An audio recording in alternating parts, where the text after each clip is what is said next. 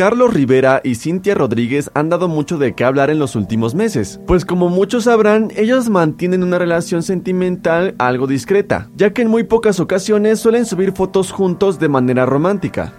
Este jueves comenzaron a surgir rumores sobre que la pareja se había casado en secreto y que el viaje que recientemente tuvieron fue para celebrar su luna de miel. Ante esto, Cintia decidió hablar del tema en el programa Todo un Show. Pronto no, yo les puedo adelantar, no estamos casados, no hay planes.